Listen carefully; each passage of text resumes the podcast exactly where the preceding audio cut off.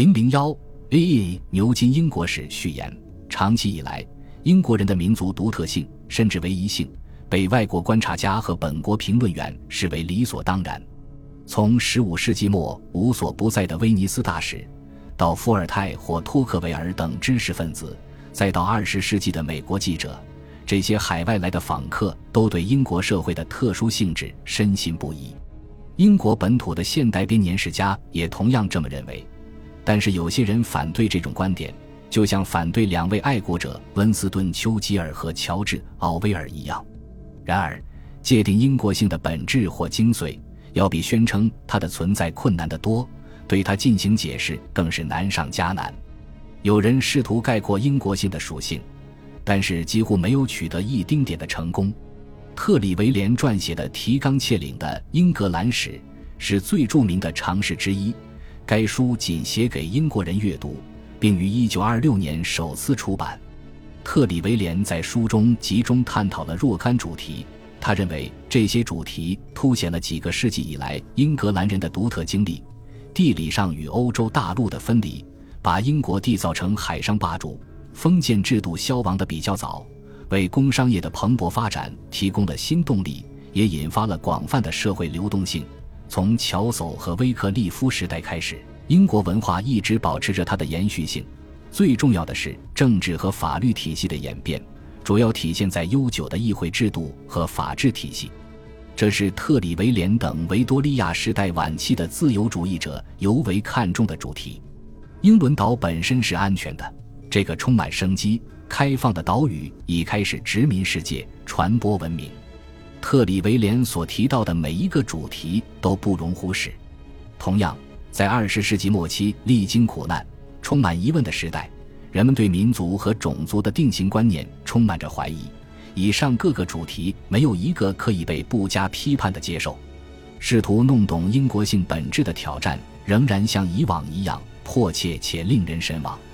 本书的宗旨在于。提取和揭示从最早的罗马时期到二十世纪后期整个英国历史中的主要内容。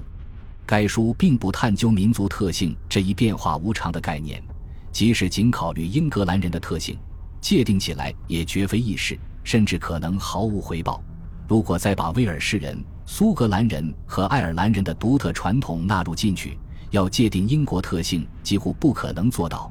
本书的目的在于。理顺不列颠群岛的主要政治、社会、经济、宗教、知识和文化特征，呈现出他们在世世代代的英国人眼中的本来面目，这也是资深学者试图揭示的模样。因此，关于英国人的民族特性以及特性的缺失这些问题，答案隐藏在字里行间，而非一目了然。读者需得出自己的结论，并形成自己的个人见解。这是一本由多位作者共同完成的史书，由十位专业的历史学家相互密切合作撰写而成。合著是不可避免的办法，因为一九一四年以后，像特里维廉这样有才华、有信心、能举重若轻地处理英国历史方方面面的人，可能随着自由主义知识分子的消失而不复存在了。既然文艺复兴时期的人已经从地球上消失了。凭借一个人的能力完成整个英国史的鸿篇巨著，既不现实也不可取。相反，英国历史上的每个主要阶段均由该领域的专家进行深入研究，并将其发现呈现给普通读者。这本书的基本前提是探讨大不列颠的历史，而不仅涉及英格兰。确实，十位作者中有三位威尔士人和两位苏格兰人，可能有助于实现这一目标。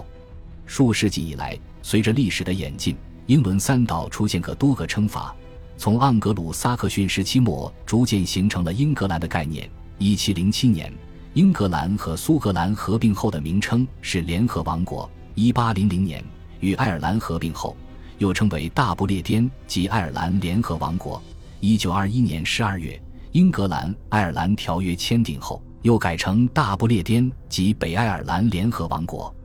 不列颠过去常常是一个艺术术语，或许跟奥地利宰相梅特涅所描述的意大利一样，只是个地域名称。同样，尽管英国区别于欧洲大陆乃至世界的独特地理位置及其他特性会不断呈现出来，但英国和海外国家之间通过经济、知识、文化和宗教联系而相互影响的结果也将不断呈现。从都铎时代起，对探索、殖民和征服的强烈欲望，缔造了世界上有史以来最伟大的帝国。英国的历史发展对外界也产生了深远影响。本书中的不列颠仍然是学童们所熟悉的地理意义上的岛屿，但是从罗马军团的首次到来。这个地理上孤立的岛屿，总是可以通过欧洲大陆、后来的北美、非洲、亚洲和大洋洲广泛传播它的影响力。本书也有助于说明，在现代研究和学术的探索下，旧的臣服观点如何消散。十二世纪中叶的无政府状态、玫瑰战争的混乱、内战的必然性，以及维多利亚时代英格兰的宁静，这些历史事实对。一些零六十六年及其一切的读者来说并不陌生，而他们往往像意大利瓦隆布罗萨的秋日落叶一样随风消逝。同样，与其他不够幸运的国家不同的是，英国历史的一个突出标志是无缝和平的连续性。这种观点在这本书中得到体现，但同时需要接受最严格的审视。英国人民的历史错综复杂，有时带有暴力或革命性。充满了脱节和突变，即使对于英格兰来说，拥有一个宁静、不受干扰的历史进程，也只不过是一个神话，更不用说充满动荡、支离破碎、反复无常的凯尔特民族的历史了。有些人认为，从亚瑟王时代开始的几个世纪都是黄金时代，但这都是虚构的传奇故事。这种理想化的观点应该被扔进历史的垃圾堆，正如彼得·萨尔维所描述的那样。远在公元五世纪初，罗马人最终撤退之前，罗马不列颠就经历了社会动荡和调整不断交替的阶段。约翰·布莱尔描述了盎格鲁撒克逊时期的王朝动荡和城市生活的蓬勃发展，最后以暴力的黑斯廷斯战役收尾。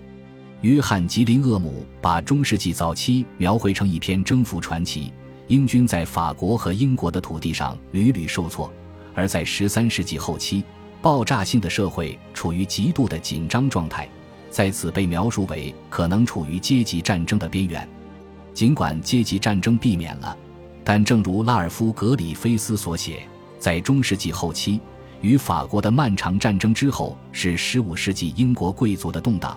同时国家正在从瘟疫和社会叛乱中恢复过来。约翰·盖伊写道：“都铎时代充满了爱国主义色彩。”事实上，这一时期的英国社会同样存在诸多问题，比如人口增长对经济资源的极端压力、宗教冲突和外国入侵的威胁。约翰·莫里尔分析了斯图亚特王朝所继承的政治和宗教紧张局势。在这个世纪中，尽管内部法纪废弛的现象明显减少，但两次内战、弑君、建立共和制、王室复辟和革命接踵发生，令人喘不过气来。如保罗·兰福德所描述，乔治时代的表面稳定、繁荣和文化发展，被世界历史上空前的工业、贸易和技术的爆炸性发展所取代，同时还受到来自北美殖民地和法国的新兴革命浪潮的冲击。罗马帝国衰亡史的作者兼编年史家爱德华·吉本，在他心爱的法国目睹雅各宾派暴徒的肆虐，被迫在欧洲逃亡。这一画面具有象征意义，如克里斯托弗·哈维所解释的那样，19世纪初，英国确实避免了肆虐欧洲其他国家的革命浪潮，但是，这股浪潮在英国社会结构和法律界的观念中引发了巨大的混乱，并造成了看似不可逾越的阶级鸿沟。马克思甚至幻想把英国视为革命巨变的前沿。马修概述道。从19世纪后期到20世纪初，英国社会迅速从国际工业博览会带来的自豪感过渡到世纪末的焦虑。这一时期社会关系紧张，帝国主义者变得神经衰弱，并意识到了民族的脆弱性。正如本书编者所描述，自1914年以来，英国见证了两次世界大战，以及30年代和70年代毁灭性的经济危机。并被迫失去了在世界上的主导地位，因此，英国的历史并非一脉相承的太平盛世，不是像维多利亚时代的学者所认识的那样，英国开创着一个又一个先例，或经历着从讲究身份地位走向契约合作的社会进步。英国的历史跌宕起伏，五彩斑斓，又常常充斥着暴力。一次次的政治、经济和智力动荡，将这个古老的社会和文化撕得四分五裂。在许多方面，英国一直是人类社会的引领者。然而，阅读本书也可能给人留下清晰的印象。尽管这些印象的确含义让人难以捉摸，但英国性在后罗马时代和后诺曼时代都幸存了下来。构成英国性的一些因素，在几个世纪里都留有清晰的痕迹，即使这些因素相互之间不一定紧密关联。这些因素包括罗马人入侵之后幸存下来的凯尔特基督教特性，在盎格鲁撒克逊时代后期的彩石画和雕塑中看到的艺术繁荣。诺曼王朝和安茹王朝建立的中央政府和教会制度，十四世纪的诗歌甚至建筑中展现出的一种生动的英格兰民族性，即使在都铎王朝末期，莎士比亚的戏剧也证明了不断增强的民族粘合力。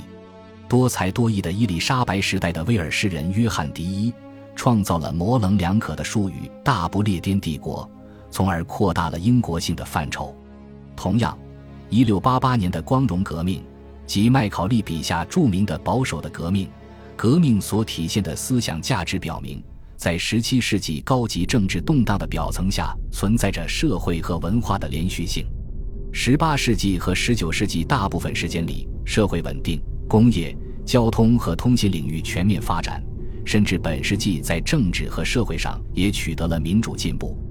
这些都增强了这股可觉察的民族意识潮流。在英国历史上的关键时刻，社会走向更加融合而不是分裂。无论如何，在中世纪后期，阶级战争实际上并没有发生。马克思预言在现代工业时期将发生暴力革命，幸运的是，他的预言没有实现。